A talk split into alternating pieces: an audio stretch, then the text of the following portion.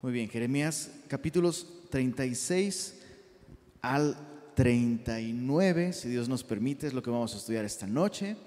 Y dice así desde el verso 1 de Jeremías 36. Aconteció en el cuarto año de Joacim, hijo de Josías, rey de Judá, que vino esta palabra de Jehová a Jeremías diciendo, antes de ver la profecía es importante que recordemos que el libro de Jeremías no está escrito de un modo cronológico, es más como una antología, y de pronto Jeremías toma porciones o, profecías que, se ubican en un momento del reinado de, de, Judá y luego en otro momento anterior y luego en un momento posterior y luego anterior y así sucesivamente.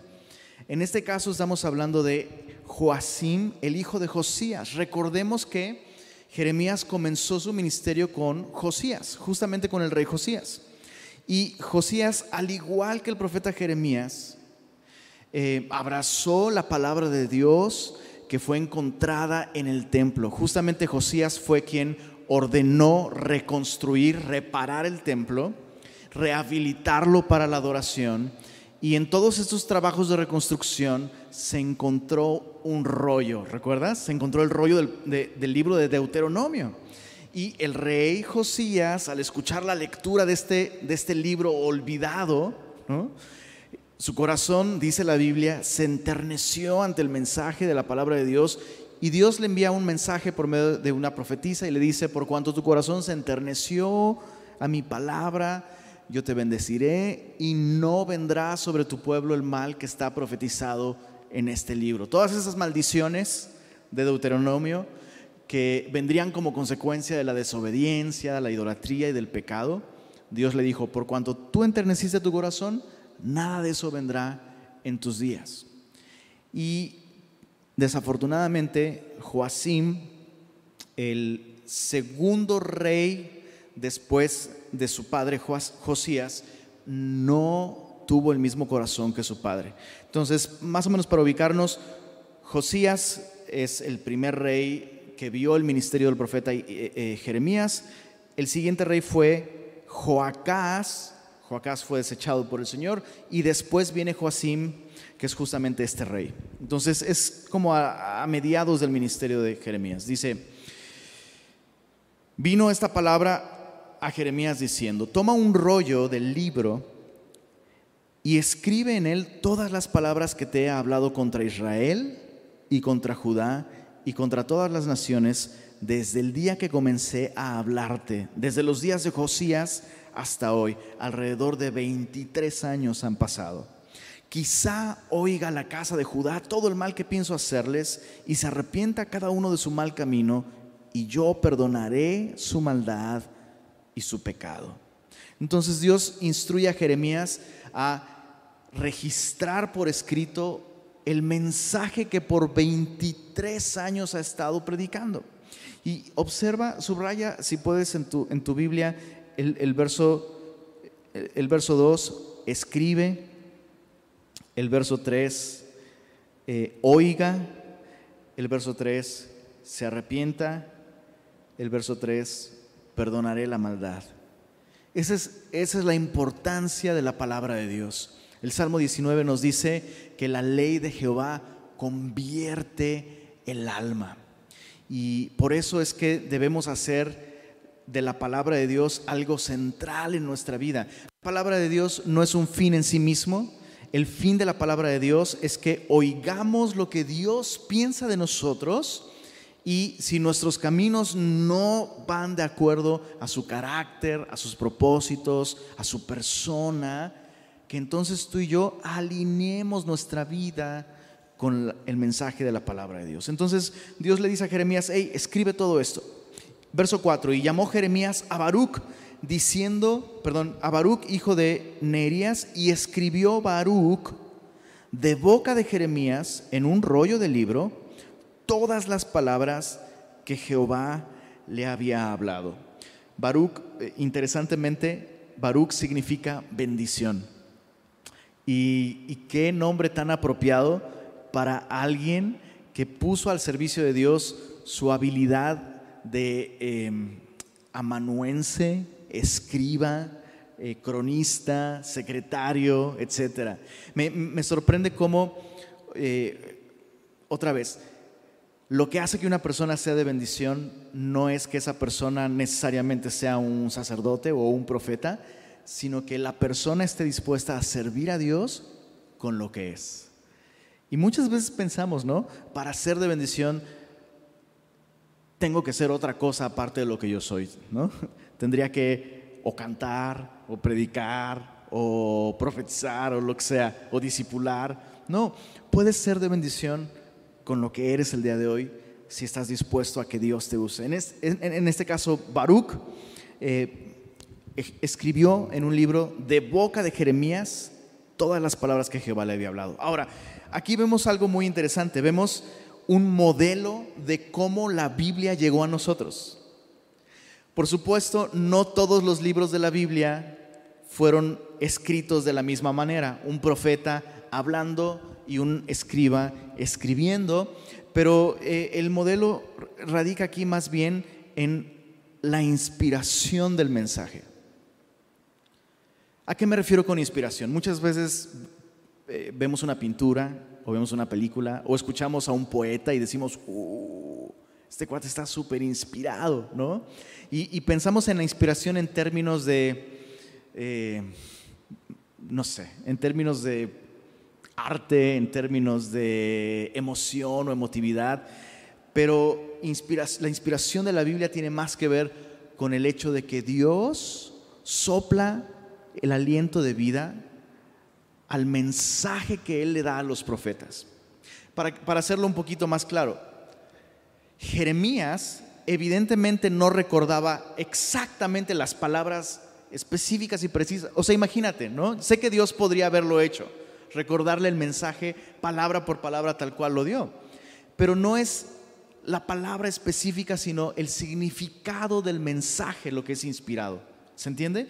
De otra manera podríamos caer en el error de volvernos supersticiosos con la Biblia. Y, eso nos puede llevar a malas prácticas con, nuestro, nuestro devocional, por ejemplo. ¿no? He, sabido de personas que de pronto leyendo en los salmos, ¿no? y, el Señor hará que se alegre la costa y que se escuchen eh, en las costas, ¿no? Sus, palabras. Y mira, Dios me está llamando a irme a Cancún. Porque aquí dice que en la costa. Ahora, hay, personas que realmente así leen la Biblia. Dicho sea de paso, esa es exactamente el, eh, eh, una anécdota que yo, yo tengo. Yo recuerdo a una persona diciendo, Dios me está llamando a ser misionero. ¿En dónde? En la playa. Mira, aquí dice. Y es como, esa podría ser una aplicación válida, ¿no? Y puede ser que Dios esté llamando a esa persona a eso, pero es el mensaje general de la escritura lo que es inspirado. Em, porque tenemos que reconocer esto. Hay partes de la Biblia en, las que tenemos muy pocas palabras de Dios registradas realmente. La gran mayoría de la Biblia, eh, salvo algunas excepciones en algunos libros, la gran mayoría de la Biblia tenemos las palabras de alguien más, incluso palabras de Satanás registradas. Entonces, no por, no por el hecho de que está en la es que está en la Biblia aquí, mira, dice, ya hemos puesto este ejemplo muchas otras veces, ¿no? De el cuate que está súper así atribulado, no quiere seguir con su vida. Dice, Señor, háblame, ¿no? Y así, donde caiga, y fue y se ahorcó ay Señor, eres tú, confírmame, ¿no? Donde caiga, lo que has de hacer, hazlo pronto, ¿no? No podemos abordar de esa manera la escritura. Por eso es tan importante que vivamos, vivamos esta realidad de que la suma de su palabra es verdad. Es lo que dicen los salmos.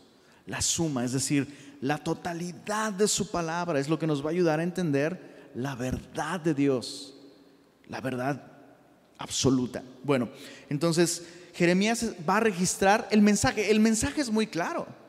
El mensaje es uno. Lo puedes formular con distintas palabras, pero el mensaje es uno. Nuestro Dios nos rescató de Egipto, Él nos redimió con, brazo fuerte, solo Él es Dios. Adorar cualquier otro Dios es un error. Dios quiere nuestro corazón no nuestros regalos, no nuestros sacrificios, porque del Señor es la tierra y su plenitud. De nada sirve tener templo, de nada sirve guardar fiestas si en nuestro corazón no tenemos una relación fiel de amor con aquel que nos amó. Es el mensaje, es el mensaje de la Biblia. Dios nos ama y Dios desea una relación con nosotros. Entonces, verso 5 dice, después mandó Jeremías a Baruch diciendo, a mí se me ha prohibido entrar en la casa de Jehová. Entra tú, pues, y lee de este rollo que escribiste de mi boca las palabras de Jehová a los oídos del pueblo. En la casa de Jehová, el día del ayuno. Ahora, eh, hay un tanto de controversia con respecto a si se refiere al Yom Kippur. El Yom Kippur es el día de ayuno por excelencia. Es el día en el que la nación se aparta exclusivamente para meditar en sus pecados, en sus fallas, confesarlos y ofrecer sacrificios por el pecado de toda la nación. Otra posibilidad, de acuerdo al contexto, es que la amenaza de una invasión por parte de Babilonia era tan grande y por otro lado los conflictos con Egipto, ¿no? Eh, o sea, eh, eh, es un escenario muy complejo. El reino del sur, Judá, de pronto decía, tal vez puedo confiar en Egipto para que Egipto me defienda de Babilonia pero había rumores de que tal vez Egipto podría más bien ofrecerle a Babilonia, ayudarle a derribar a Judá para conservar su independencia. Entonces, es, qué, horrible, ¿no? Dices, qué bueno que no me pasa a mí nunca nada de eso. Bueno, políticamente no, pero la vida está llena de ese tipo de cosas. No sé en quién confiar, no sé qué onda, qué debo hacer, ¿no? Entonces, algunos dicen, probablemente este ayuno del que está hablando es un ayuno al que se convocó al reino del sur para pedir el favor de Dios. Puede ser. Dice, bueno, ahora le dice Jeremías, entra tú, lee en el día del ayuno, dice, y leerás también a oídos de todos los de Judá que vienen de sus ciudades. Verso 7. Quizá llegue la oración de ellos a la presencia de Jehová y se vuelva cada uno de su mal camino, porque grande es el furor y la ira que ha expresado Jehová contra este pueblo. En otras palabras, Jeremías no puede entrar al templo, comisiona a Baruch después de haber dictado el mensaje.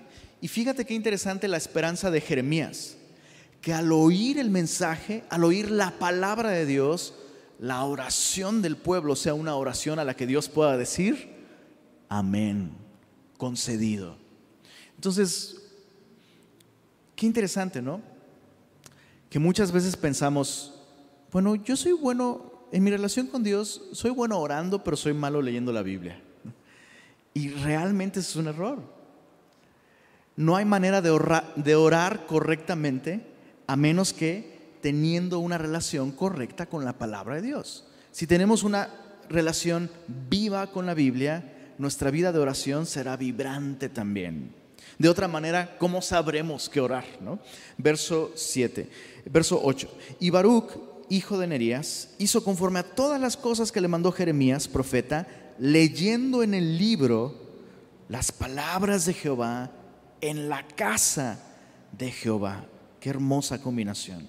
Y aconteció en el año quinto de Joacim, hijo de Josías, rey de Judá, en el mes noveno, que promulgaron ayuno en la presencia de Jehová a todo el pueblo de Jerusalén y a todo el pueblo que venía de las ciudades de Judá a Jerusalén. Mucho ojo porque el mes noveno eh, en el calendario judío estamos hablando prácticamente de noviembre, diciembre. Entonces es invierno. Y, eso es algo, eso es algo interesante, ¿no? Como otros profetas dicen, bueno, es tiempo de estar en tu casa, es tiempo de invertir en tus casas artesonadas y la casa de Jehová está desierta. Hubo un tiempo en el que la nación eh, eh, sacrificaba su relación con Dios por la comodidad de su hogar. No sé por qué, de alguna manera creo que esto aplica un poco al, al tiempo actual. Pero, pero en esta ocasión la gente está haciendo a un lado su comodidad y con las inclemencias del tiempo, con el clima frío, incómodo, la ciudad está llena la gente se ha reunido. Verso 10. Y Baruch leyó en el libro las palabras de Jeremías en la casa de Jehová en el aposento de Gemarías, hijo de Safán, escriba, en el atrio de arriba, obviamente el lector original diría, así ya sé dónde, nosotros estamos en blanco, pero dice, a la entrada de la puerta nueva de la casa de Jehová, a oídos del pueblo. Y Micaías, hijo de Gemarías, hijo de Safán, habiendo oído el, del libro todas las palabras de Jehová, descendió a la casa del rey, al aposento del secretario, y he aquí que todos los príncipes estaban allí, ¿qué dice ahí? Sentados. Yo no sé si hay una palabra en hebreo para sentadotes, pero yo, yo hubiera puesto sentadotes. O sea, chécate qué contraste. El pueblo está en el atrio, en el templo, escuchando la lectura del libro, uno de estos hombres es movido de tal modo que va y busca a los príncipes. ¿Y dónde están los principales? Sentadotes, cómodamente. Qué tragedia, ¿no? Qué, terrible que muchas veces quienes debieran ser ejemplos de devoción, ejemplos de, una vida con prioridades correctas, vivan de cabeza. O este es un ejemplo simplemente de cómo la nación llegó a donde está. Los principales han descuidado esta invitación, e, e, e, esta oportunidad de reunirse con el pueblo. Y Dios tenía preparada una hermosa sorpresa. Dios había preparado un mensaje para ellos. Dios había enviado su revelación. Qué regalo tan grande. Y estos cuates se lo perdieron. Pero mira qué buena onda, Micaías Micaías escuchó de tal manera el mensaje que dijo, esto lo tienen que saber los que no lo escucharon. Verso, verso 12, descendió a casa del rey, los vio ahí sentadotes. Dice, eh, interesante que en el verso 12 se encuentra el papá del propio Micaías. Casi al final dice Gemarías, hijo de Safán, es justamente el papá de Micaías. Sedequías, hijo de Ananías, y todos los príncipes, y les contó Micaías todas las palabras que había oído cuando Baruch leyó en el libro a oídos del pueblo. Entonces, versos 1 al 4, vemos cómo Dios inspiró a Jeremías, se registró el mensaje. Versos 5 al 13, vemos la proclamación. Jeremías no fue quien leyó este mensaje, sino Baruch. Y qué bendición aquellos que simplemente leen en la casa de Dios las palabras de Dios. Por eso es que es tan importante tener una reunión como esta. Yo no sé si tú te das cuenta, pero los miércoles es muy distinto a, los domingos. ¿Por qué? Porque los miércoles dedicamos más tiempo a leer y con mucho esfuerzo dedicamos menos tiempo a escuchar las explicaciones de Lenin sobre lo que se lee. Pero qué importante, qué necesario reunirnos y leer. Y dejar que la Biblia sea la Biblia. Y dejar que las palabras de Dios sean lo que nos impacte y no el comentario profundo o acertado o chistoso del predicador, sino las palabras de Dios. darle tiempo a la lectura del libro de Dios en la casa de Dios. Por eso eh, Pablo el apóstol en sus cartas a Timoteo anima a Timoteo a hacer algo. Dedícate, le dice Pablo, a la lectura, a la exhortación. ¿Y está hablando de qué? La lectura pública de las escrituras y la exhortación es esta invitación a, hey, ven, ven de este lado, del lado de la confianza, del lado de la obediencia. Alineemos nuestra vida con esas palabras. Bueno, Micaías es impactado por el mensaje, va y, habla con su propio padre y los príncipes, dice el verso 14, entonces enviaron todos los príncipes a Jeudí, hijo de Netanías, hijo de Selemías, hijo de Cusi, para que dijese a Baruch, toma el rollo en el que leíste a oídos del pueblo y ven. Y Baruch, hijo de Nerías, tomó el rollo en su mano y vino a ellos. Y le dijeron, siéntate ahora y léelo a nosotros. Y se lo leyó Baruch. Ahora, tenemos que, tenemos que admirar el valor de Baruch. ¿Estás de acuerdo? O sea, para empezar a arriesgarse a leer delante de todo el pueblo este mensaje de están mal. Están mal y en este momento están bajo la ira de Dios y ni confesión positiva, ni declarar, ni ofrendar, ni diezmar, ni recitar los versículos de navegantes, ni no faltar a las reuniones. Nada de eso te va a salvar. Tienes que volverte a Dios, dejar a un lado esa vida doble y darle todo tu corazón. Qué valor de Baruch simplemente leerlo. Ahora está con los príncipes y les lee el mensaje. Ahora mira el resultado, verso 16. Cuando oyeron todas aquellas palabras, cada uno se volvió espantado a su compañero y dijeron a Baruch, sin duda contaremos al rey todas estas palabras. Preguntaron luego a Baruch diciendo, eh, cuéntanos ahora, ¿cómo escribiste de boca de Jeremías todas estas palabras? Hay un interés en saber cuál fue la manera en la que este mensaje llegó a sus manos. De, qué manera o sea, Jeremías puso los ojos en blanco, hubo truenos, hubo, no, solo, solo me dictó lo que ha estado predicando por estos 23 años. Baruch les dijo, él me dictaba de su boca todas estas palabras, yo escribía con tinta en el libro. Eh, eh, y eso es, eso es tan increíble. Eso es tan bello. Como Dios es capaz de transmitir su mensaje a través de, un proceso tan sencillo. Como alguien tomando pluma, tinta y escribiendo. Y cómo nosotros podemos comprender y oír este mensaje de un modo tan sencillo. Sentándonos, abriendo el libro y leyendo. O sea, ahora sí que quien no, quien no escucha a Dios es porque, pues no quiere, ¿no? Así de simple. Verso, verso 18, perdón, verso 19.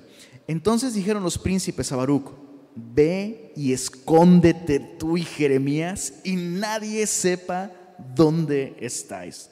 Un buen consejo. Y entraron a donde estaba el rey, al atrio. Habiendo depositado el rollo en el aposento de Elisama, secretario, y contaron a oídos del rey todas estas palabras. Entonces estos príncipes saben que el rey Joacim probablemente no va a responder de un modo favorable a este mensaje. Aconsejan a Jeremías, escóndete junto con Baruch. Van, le cuentan las palabras del mensaje que escucharon, pero el rollo está escondido en algún lugar específico. Entonces como que, como que van, dicen en mi rancho, tentándole el agua a los camotes, ¿no? Como, ok, lo escuchó, le interesó, entonces vamos a traer el, libro. Dice el verso 21, y envió el rey a Jeudí a que tomase el rollo, el cual tomó del aposento de Elisama, secretario, y leyó en él Jeudí a oídos del rey y a oídos de todos los príncipes que junto al rey estaban. Entonces tenemos dos grupos de príncipes. Aquellos que estaban junto con Gemarías, que son los que se espantaron al escuchar eh, el, mensaje de la Biblia. Por cierto, si lees la Biblia y nunca te espantas, la estás leyendo mal. Dicho sea de paso.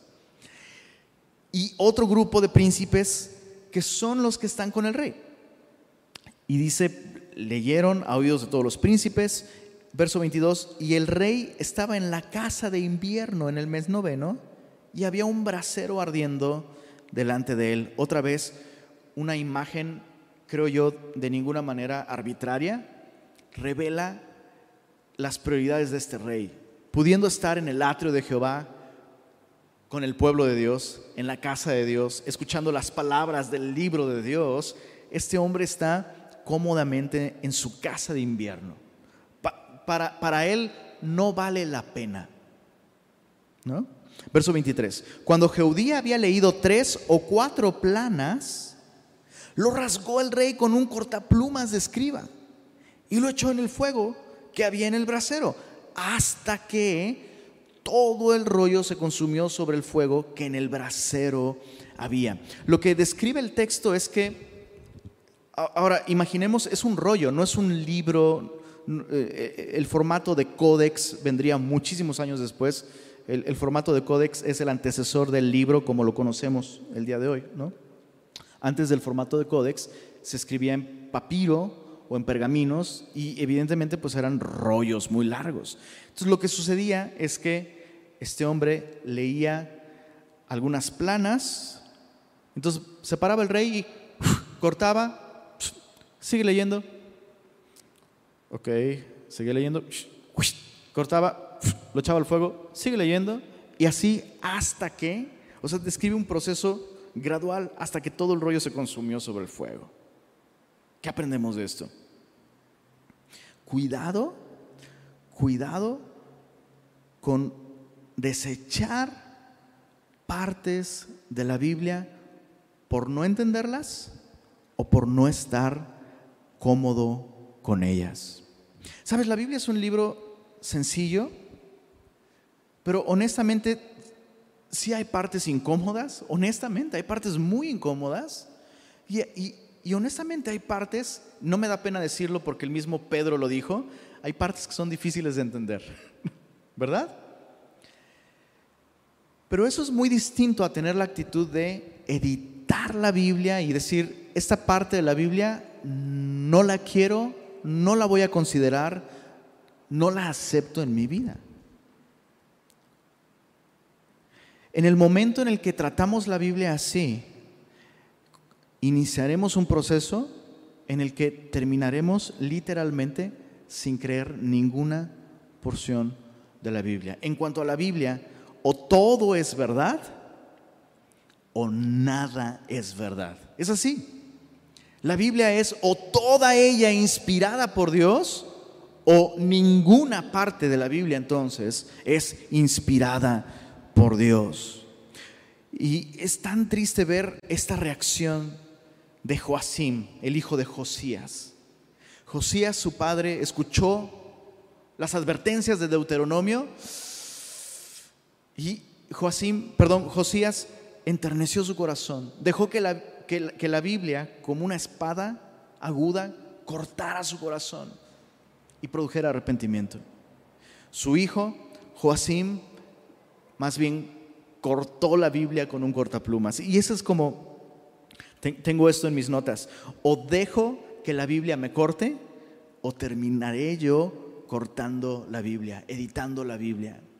Em, al final se pierde más cuando tú y yo no permitimos que la Biblia penetre en nuestro corazón. Bueno, verso 24 dice, y no tuvieron temor ni rasgaron sus vestidos el rey y todos sus siervos que oyeron todas estas palabras. Y aunque el Natán y de la Ia, perdón, y aunque el Natán y y Gemarías rogaron al rey que no quemase el rollo, no los quisieron, no lo quisieron oír.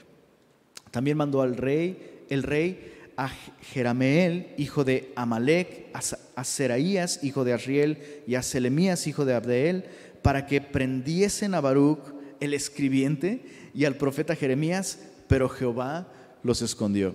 Entonces eh, el rey reacciona como se había previsto, desechó el mensaje. El rey, este rey ya mató a un profeta, ¿recuerdas? Un profeta que había huido a Egipto, pues hasta allá lo mandó a buscar, lo encontró, lo mató. No tendría ningún problema en matar a Jeremías ahora. Ahora lo interesante es que dice el verso 26, Jehová los escondió. Y lo que me llama la atención es que en el verso 19, eh, el hijo de Gemarías les aconsejó, escóndanse, ve y tú y Jeremías escóndanse. Entonces, ¿se escondieron ellos o los escondió Dios? La respuesta sería, sí, sí. Em, de ninguna manera quiero decir que ayúdate que yo te ayudaré, es un versículo, de ninguna manera, pero hay cosas que Dios no, no va a hacer sin nosotros, ¿se entiende? O sea, claro que es Dios quien cuida a Jeremías, pero Jeremías fue prudente, fue sabio y se escondió. Y la Biblia dice, es Dios quien los escondió. Entonces, muchas veces al seguir el consejo de alguien a cuidarnos, es justamente como Dios nos va a cuidar. Verso 27. Y vino palabra de Jehová a Jeremías, después que el rey quemó el rollo, las palabras de Baruch, que Baruch había escrito de boca de Jeremías, diciendo, vuelve a tomar otro rollo y escribe en él todas las palabras primeras que estaban en el primer rollo que quemó Joacín, rey de Judá. Y dirás a Joacín, rey de Judá, así ha dicho Jehová, tú quemaste este rollo diciendo, ¿por qué escribiste en él diciendo, de cierto vendrá el rey de Babilonia y destruirá esta tierra y hará que no quede en ella ni hombres ni animales? Ah, bueno, por tanto, así ha dicho Jehová acerca de Joacim, rey de Judá, no tendrá quien se siente sobre el trono de David y su cuerpo será echado al calor del día y al hielo de la noche. Entonces tú echaste este rollo al calor de tus brasas, yo echaré tu cadáver al calor del día y después se congelará al calor al, frío de la noche. Dice verso 31 y castigaré su maldad en él y en su descendencia y en sus siervos y traeré sobre ellos y sobre los moradores de Jerusalén y sobre los varones de Judá todo el mal que les he anunciado y no escucharon. Y tomó Jeremías otro rollo y lo dio a Baruch, hijo de Nerías, escriba, y escribió en él de boca de Jeremías todas las palabras del libro que quemó en el fuego Joacim, rey de Judá. Y chécate esto, subraya eso en tu Biblia, por favor.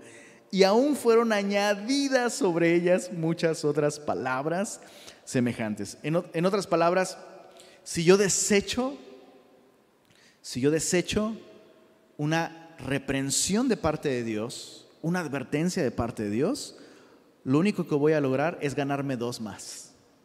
O sea, perdón por la comparación, pero como decían los de Hydra, corta una cabeza y dos saldrán. E, eso aplica para la Biblia. Corta una parte de la Biblia, corta un versículo y te vas a ganar a otros dos que señalan algún pecado o auguran una disciplina de parte de Dios. Bueno, es, mejor responder al Señor. Capítulo 37. En lugar de Conías, hijo de Joacim, reinó el rey Sedequías, hijo de Josías. Ojo, en el capítulo 37 hemos dado un gran salto en el tiempo y el capítulo 37 se ubica en el momento del último rey de Judá. Entonces, de hecho, en el capítulo 39 vamos a ver la caída de Judá y este es el último rey, el rey Sedequías. Dice así, verso, verso 1, el rey Sedequías, hijo de Josías, al cual Nabucodonosor, rey de Babilonia, constituyó por rey en la tierra de, de Judá. Su antecesor, el antecesor de Sedequías, Conías o Joaquín, fue, eh, por supuesto, un reinado muy breve de tres meses, algo así, y Nabucodonosor, tomando el control de esta zona, establece como rey a su hijo Sedequías. Verso 2, pero no obedeció ni él ni sus siervos, ni el pueblo de la tierra a las palabras de Jehová, las cuales dio por el profeta Jeremías. Y envió el rey Sedequías a Jucal, hijo de Selemías, y al sacerdote Sofonías, hijo de Maasías, para que dijesen al profeta Jeremías, ruega ahora por nosotros a Jehová nuestro Dios. Y eso es tan chistoso. El texto nos dice, ellos no escucharon a Dios, no escucharon las palabras de Dios, pero ellos desean que Dios escuche sus palabras. Y, ¿sabes? Esto es más frecuente de lo que uno quisiera, ¿no? Personas que, que le dicen al amigo, al hermano, al discipulador, al compañero de milicia, al pastor, no me prediques, solo ora por mí. Quiero la bendición de Dios, no quiero el consejo de Dios. Quiero que Dios me libre, no quiero que Dios me transforme. Quiero que Dios me salve, pero no quiero que Dios me santifique. Elimina esta parte del mensaje que me incomoda. Solo hazme, solo quiero bendición. Ora por mí. Y una vez más, la Biblia es muy clara con respecto a, a esta actitud. Dios no escuchará la oración de aquellos que no escuchan sus palabras. Es así de simple. Proverbios 28, 19 dice, Aquel que aparta su oído para no oír la ley, su oración también, y eso es muy interesante, también es abominable. En otras palabras, Cuando tratamos la Biblia como algo abominable y no la escuchamos, Dios trata nuestra oración como algo abominable y no la escucha. Peléate con Proverbios 28, 19 si piensas que lo que estoy diciendo está mal. Ahí está, Proverbios 28, 19. Bueno, verso 4. Interesante que no se registra ninguna oración de Jeremías. ¿eh? O sea, el rey dice, hey, nosotros los que nunca hemos escuchado lo que Dios ha dicho acerca eh, a través de ti, te pedimos que ores por nosotros a Dios. No se registra ni, ni una oración de Jeremías. Como aplicación así súper rápida, en algunos casos necesitas decirle eso a algunas personas. O, sea, hay veces que lo mejor que le puedes decir a alguien que te dice, oye, ora por mí. En algunos casos, ojo, en algunos casos, lo mejor que puedes decirle es, no voy a orar por ti. Perdóname, pero no voy a orar por ti. Dios ya te ha dicho lo que tienes que hacer. Hazlo. No cuentes con mis oraciones. Necesitas escuchar al Señor. Porque a veces es, como, es como, a veces usamos el pedir oración a otros como un sustituto de hacer lo que Dios nos ha llamado a hacer. ¿Estás de acuerdo? Ay, y no sé si no sé si a lo mejor tienes un ejemplo en tu vida o has pasado por etapas así en tu vida, donde sabes que Dios te está llamando a hacer algo. Ay, pues ora por mí para que yo deje esto o aquello. O ora por mí porque Dios me está llamando a hacer esto. Ay, sí, y ora por mí. Y pasan meses y le pides oración a todo el mundo. Señor, pues ya le pedí a todos que oren por mí. Sí, pero lo que tienes que hacer es hacerlo. Poner por obra. De nada sirve que tengamos a todo el mundo orando por nosotros si no estamos dispuestos a hacer, dispuestos a hacer lo que Dios nos ha llamado a hacer. Verso 4. Y Jeremías entraba y salía en medio del pueblo, porque todavía no lo habían puesto en la cárcel. Va a y muchas veces nos engañamos a nosotros mismos, resolviendo los síntomas, ¿no? Pero no resolviendo la enfermedad.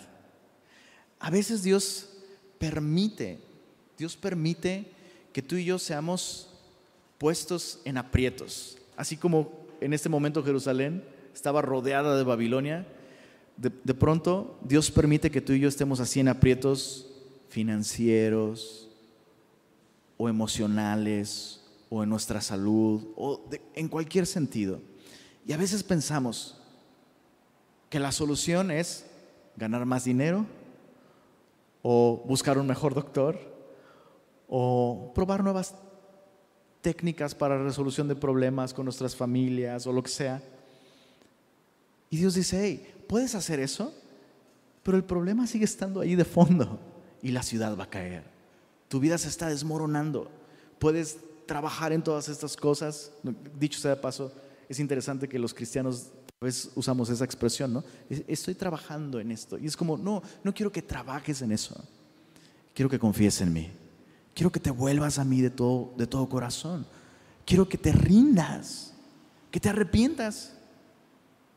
Y sabes, para eso no tienes que trabajar o esforzarte, tienes que rendirte.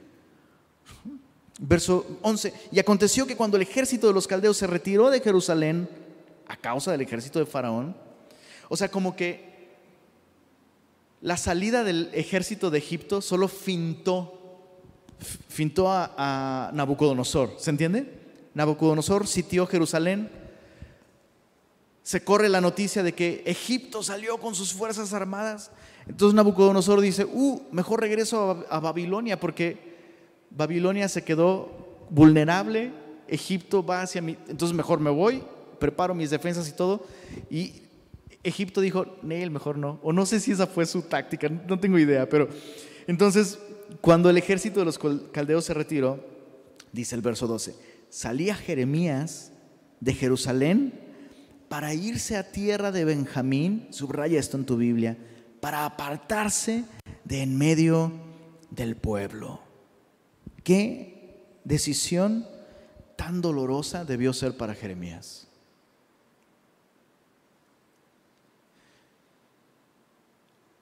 Ahora debemos de comprender lo que está llevando a Jeremías a tomar esta decisión.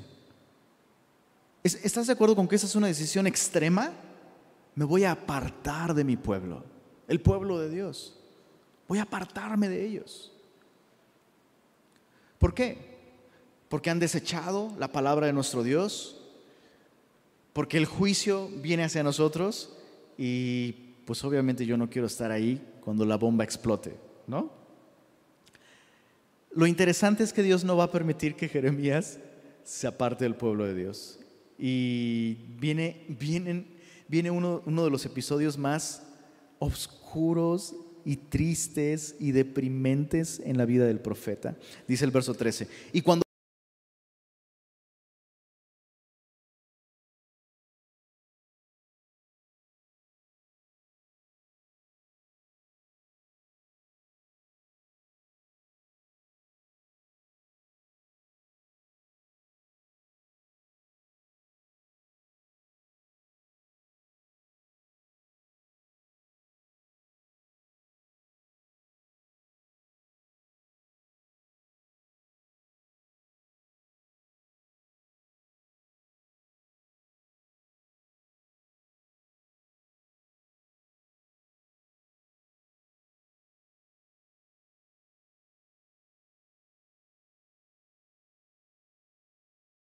Y habiendo estado allá Jeremías por muchos días, el rey Sedequías envió y le sacó y le preguntó el rey secretamente en su casa y dijo, ¿hay palabra de Jehová?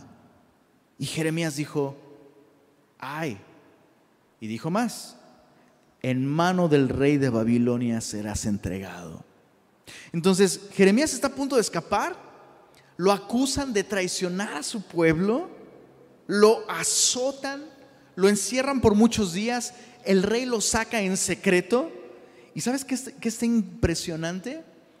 Jeremías no vio esto como, pues esa es una oportunidad.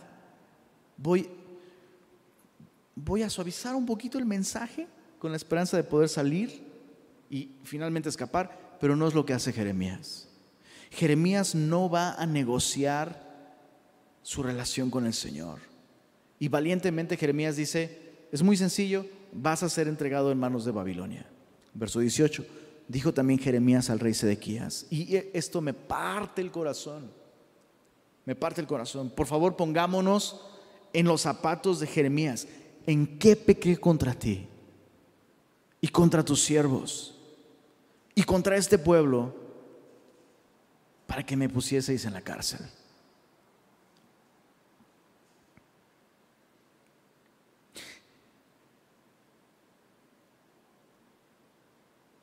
Hay que ser muy sabios con nuestras relaciones.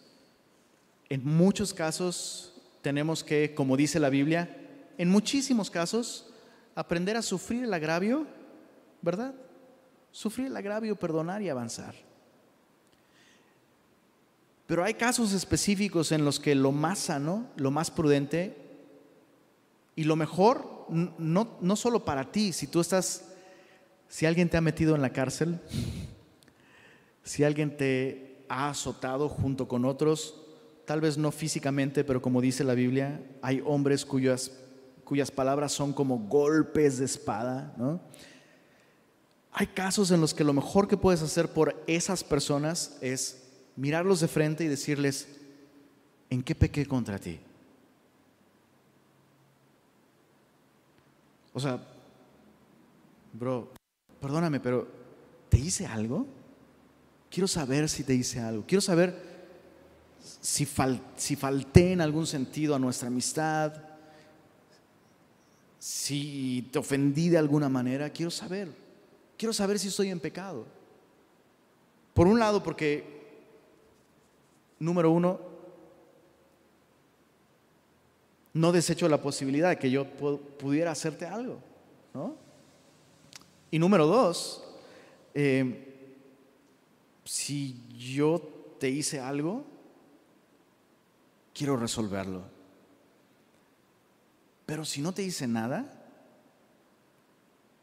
pues bueno, mi conciencia está tranquila, pero entonces tu, tu problema pues no es conmigo, sino con el Señor.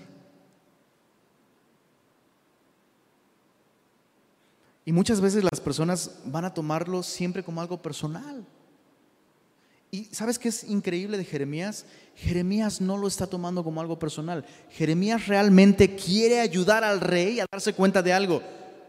Los que estamos mal somos nosotros. Jeremías está siendo usado por Dios. Quiero que te des cuenta de esto. Jeremías está siendo usado por Dios no solamente por su habilidad de escuchar a Dios y transmitir su mensaje con palabras, sino a través de su relación honesta con su rey y con su pueblo. Necesitamos relaciones honestas. Bueno, verso Verso 19, ¿y dónde están vuestros profetas que os profetizaban diciendo, no vendrá el rey de Babilonia contra vosotros ni contra esta tierra? Ahora pues, oye, te ruego, quiero que observes el respeto con el que este hombre de Dios se dirige hacia un rey tan nefasto y terrible. Observa, ahora pues, oye, te ruego, oh rey, mi Señor, caiga ahora mi súplica delante de ti no me hagas volver a casa del escriba Jonatán para que no muera allí. Entonces dio orden el rey Sedequías y custodiaron a Jeremías en el patio de la cárcel. Qué buena onda este rey, ¿no? O sea, no me metas en la cárcel, por favor, no quiero morir ahí. Concedido. Eh, llévenlo, pero no a la cárcel, sino al patio de la cárcel. Muchas gracias, rey.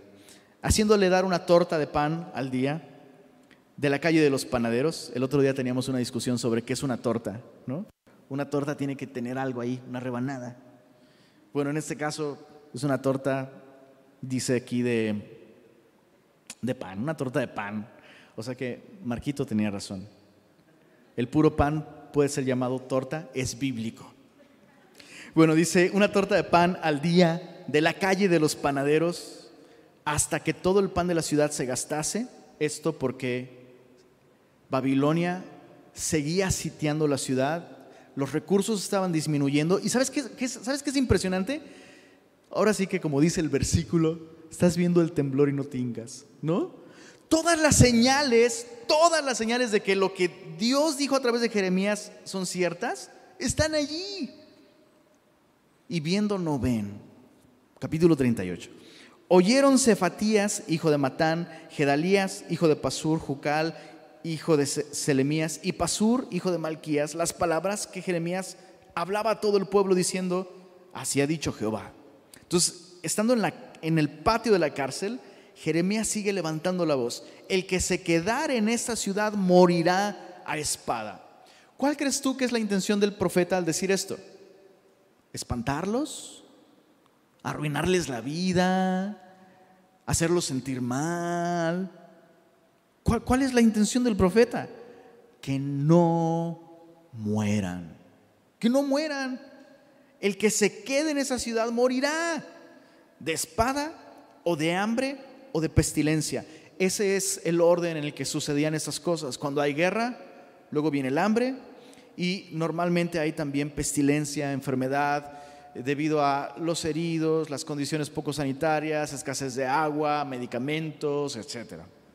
Mas el que se pasare a los caldeos vivirá, pues su vida le será por botín y vivirá. Así ha dicho Jehová, de cierto será entregada esta ciudad en manos del ejército del rey de Babilonia y la tomará. En otras palabras, Jeremías está llamando al pueblo a rendirse.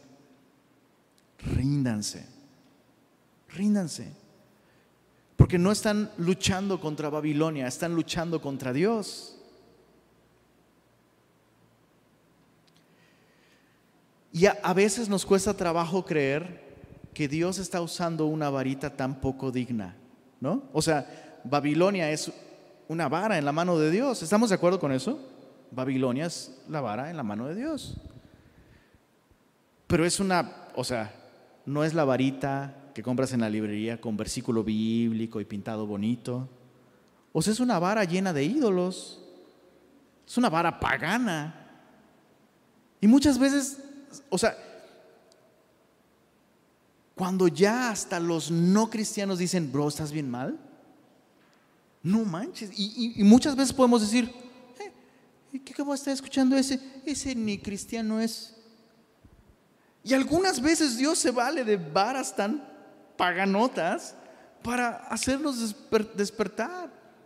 Es tan terrible, ¿no? Cuando alguien cuando alguien nos anima, nos invita, nos exhorta a rendirnos ante Dios en algún área de nuestra vida y decimos, ¿y, tú cómo estás? Cuando no haríamos eso con un doctor, por ejemplo, no harías eso con un doctor. Un doctor que dice, oiga, necesita cuidar más su alimentación y a lo mejor el doctor dice, ¿y usted qué? Hipócrita, ¿por qué usted primero? Y no hacemos eso. Interesantemente si hacemos eso espiritualmente. La pregunta es si lo que la persona dice es verdad, yo debería escuchar. No importa si es una varita toda sucia y toda horrible y toda pagana y menos cristiana que yo. Si lo que dice va de acuerdo con el mensaje de la palabra de Dios o con la realidad de que yo estoy mal, tengo, tengo que rendirme. Verso 4, y dijeron los príncipes al rey, muera este hombre ahora, porque de esta manera hace desmayar las manos de los hombres de guerra que han quedado en esta ciudad y las manos de todo el pueblo, hablándoles tales palabras, porque este hombre no busca la paz de este pueblo, sino el mal. ¿Sabes qué? Gracias a Dios por aquellos mensajeros que están dispuestos a desanimarnos, a bajarnos la moral, a interrumpir la paz artificial que tenemos. Gloria a Dios por esas personas. Y creo que siempre hago el mismo comentario cuando llegamos a puntos como este, pero eso no significa que todo el tiempo tengo que desanimar a las personas, ¿verdad?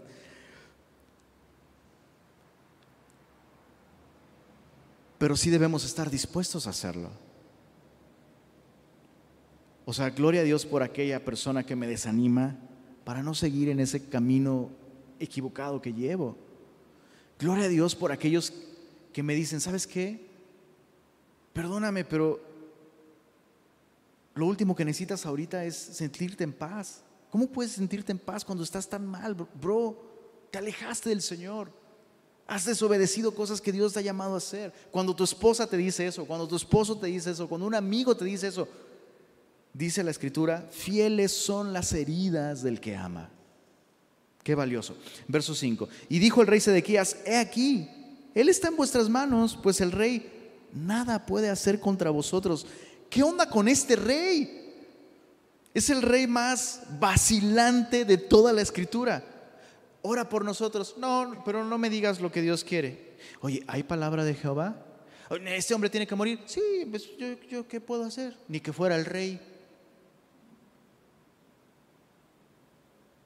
Tengo aquí en mis notas, abrazos, no balas. No, no es cierto. Mal chiste. Verso 6. Entonces tomaron ellos a Jeremías y lo, hicieron echar en la cisterna de Malquías, hijo de Amalek, que estaba en el patio de la cárcel, y metieron a Jeremías con sogas, y en la cisterna no había agua, sino cieno, y se hundió Jeremías en el cieno. El, o sea, no manches. El plan de esos hombres es lo vamos a matar, pero lo, lo vamos a matar lento, doloroso, humillantemente. Me llama la atención porque en los primeros capítulos de Jeremías, Jeremías le da este mensaje a la, nación.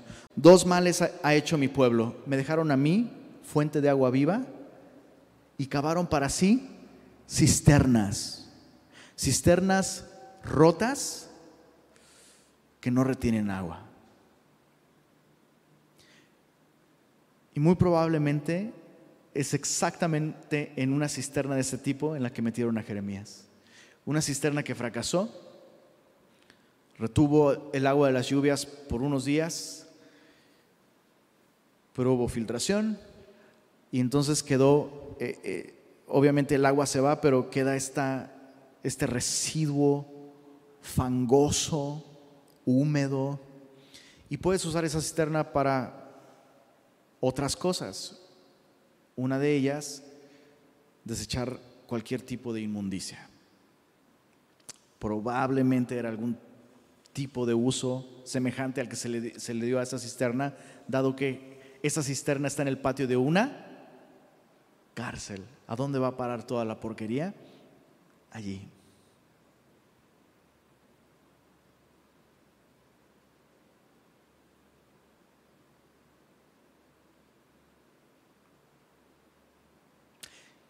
Y esto es, esto es el pago que el pueblo de Dios le dio a este hombre que amó tanto a Dios y amó, tanto a su pueblo.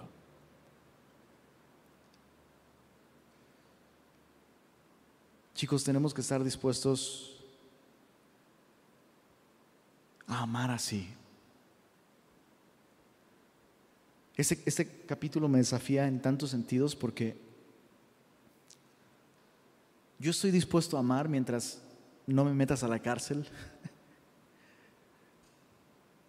mientras no me azotes, mientras no me eches en el fango, mientras no vengas y me digas, oye, hay palabra de Dios y por otro lado estás diciendo, sí, mátenlo. Te, soy honesto, me cuesta mucho trabajo amar cuando ese es el caso. Y tenemos dos opciones. Como Jeremías, resistir este llamado que Dios nos hace a amar de esta manera y ser miserables y consumirnos por dentro. O estar dispuestos a acabar así, hundidos en el fango emocionalmente. O sea, imagínate el, el dolor emocional le he servido a Dios fielmente, he amado a estas personas. Le pregunté al rey, lo vi a los ojos, ¿en qué pequé contra ti? No hubo respuesta. Y estoy aquí hundiéndome en la porquería de mi pueblo.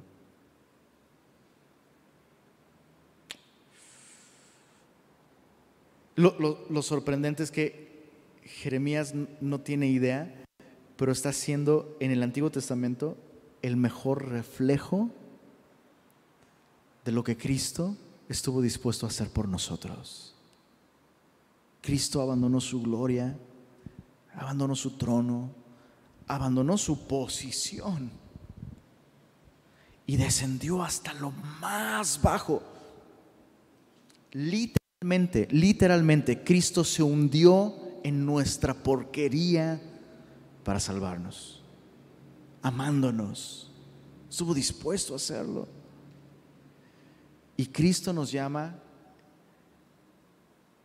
y nos dice, un nuevo mandamiento tengo para vosotros, que se amen como yo los amé. Tienes que estar dispuesto. No existe una versión de la vida cristiana en la que amemos sin que eventualmente nos duela, sin que eventualmente alguien nos meta a la cárcel, sin que eventualmente alguien nos dé un beso en la mejilla mientras nos vende por 30 monedas. No existe una versión cristiana del amor en la que no suceda esto eventualmente.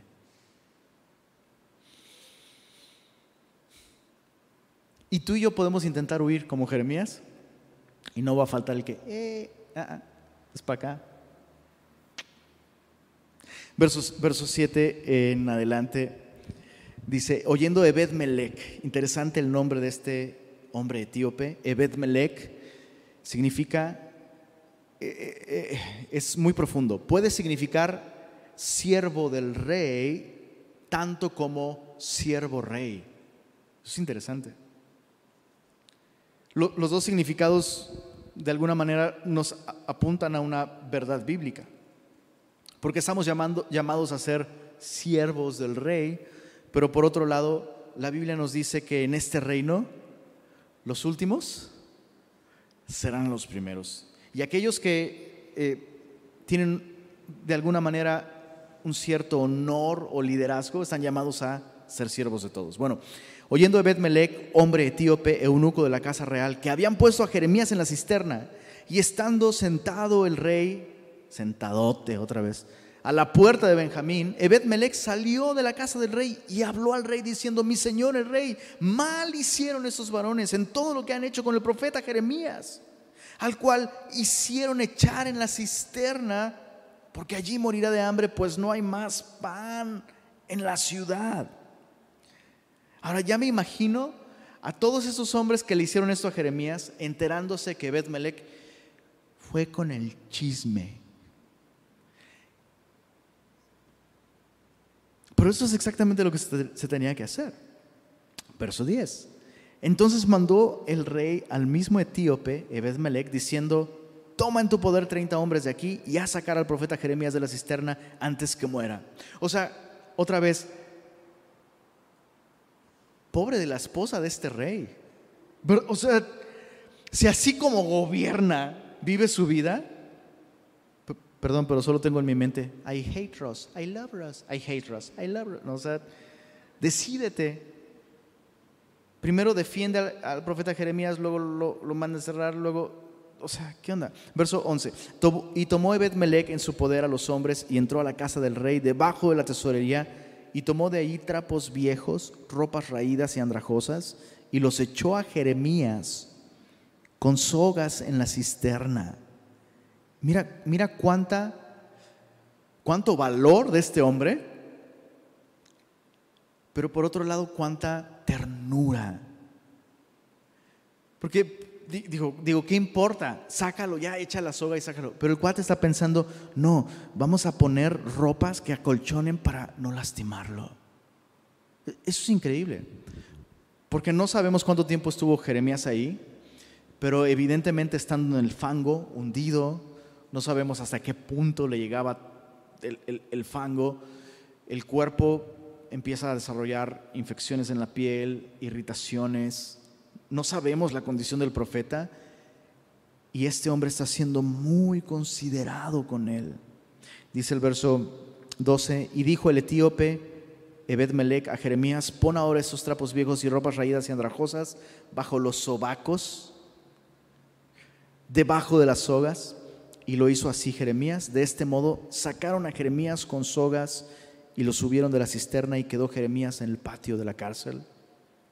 Después envió el rey Sedequías e hizo traer al profeta Jeremías a su presencia en la tercera entrada de la casa de Jeremías y dijo el rey a Jeremías, te haré una pregunta, eh, no me encubras ninguna cosa.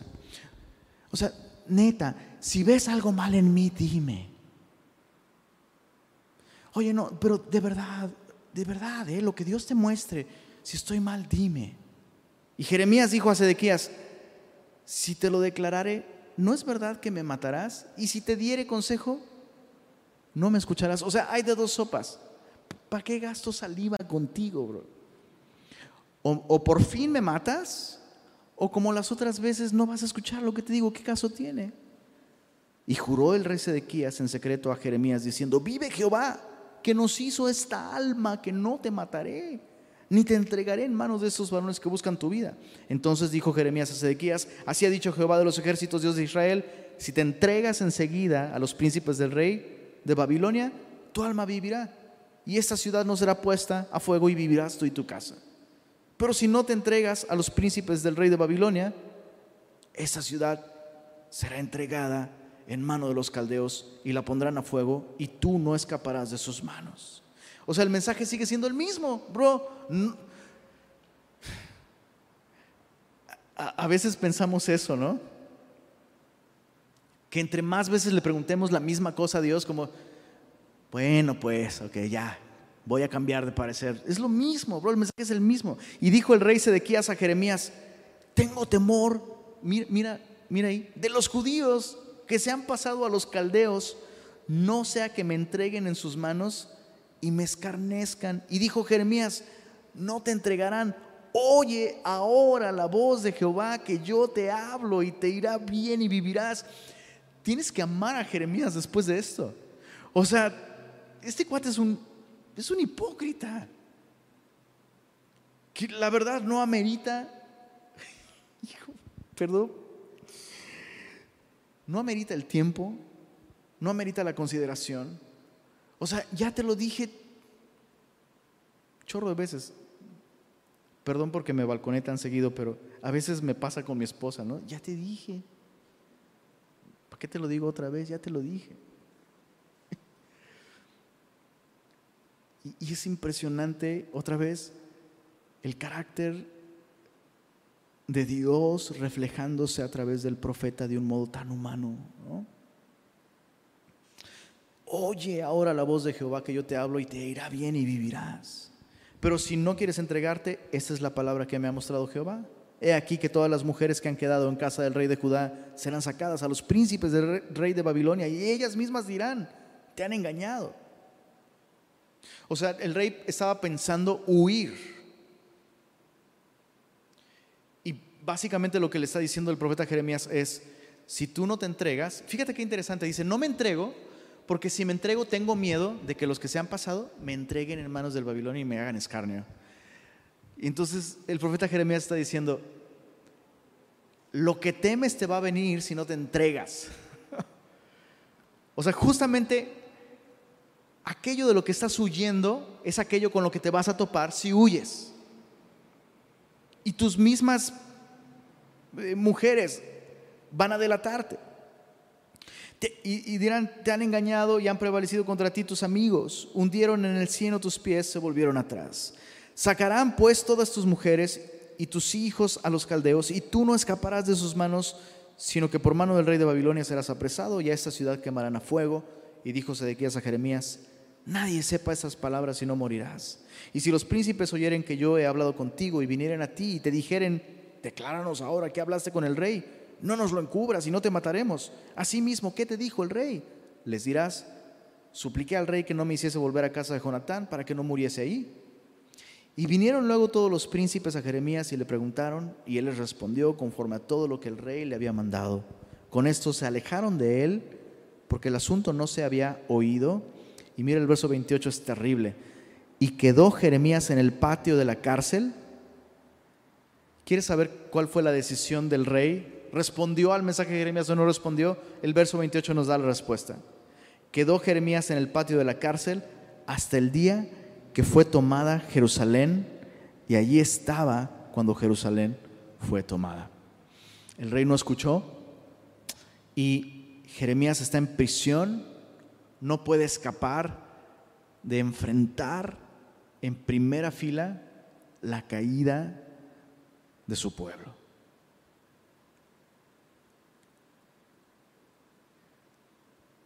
Me gusta pensar que Jeremías no era un prisionero del rey realmente, sino un prisionero del amor de Dios. Pablo decía lo mismo, el amor de Cristo nos constriñe y esto significa nos lleva presos. No, no podemos escapar. No podemos escapar, no podemos dejar de decir la verdad. Ay, de mí si no predicar el Evangelio. El amor de, de Cristo me ha apresado y sabes qué? O sea, como que suena bien poético, bien lindo, ¿no? Ay, quiero ser un prisionero de tu amor, Señor.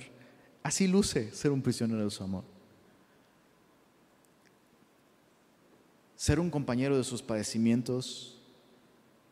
No podemos amar como Él ama a menos que nos duela lo que a Él nos duele.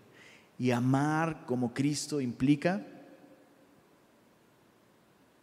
así como Jeremías, ¿verdad?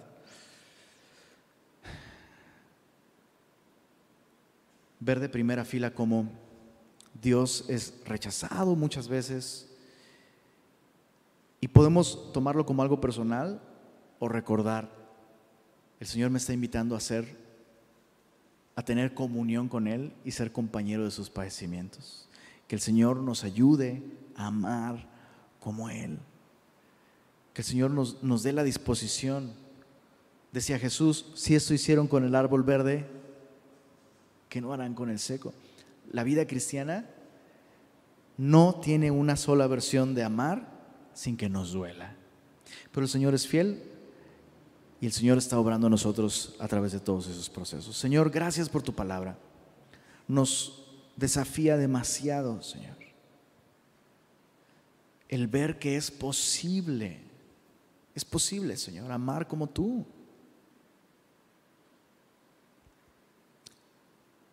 Hay muchos sentidos en los que no podremos imitar tu amor a la perfección, pero constantemente vemos en tu palabra esta invitación a amar como tú amas, Señor.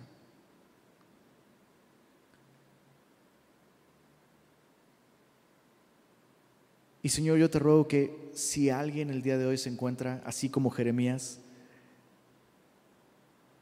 en un calabozo emocional, sufriendo las consecuencias de amar tu palabra, de amar a los tuyos, de hablar verdad. Envía esos Evet Melex, Señor Envía a aquellos que están dispuestos a ser, siervos tuyos.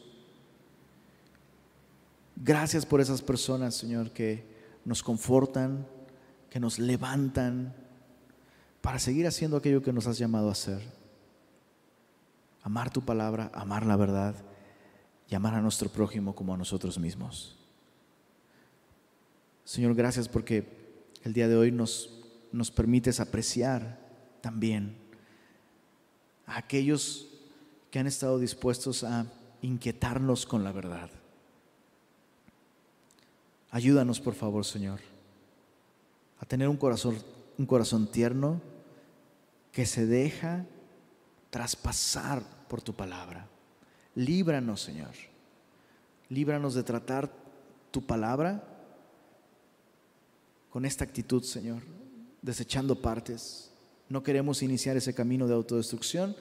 Y gracias, Señor, por la preciosa revelación de tu palabra. Gracias por hacer tan sencillo que podamos acercarnos a ti y saber lo que tú piensas de nosotros y escuchar tu consejo y conocerte de verdad. Te adoramos, Señor. Amén.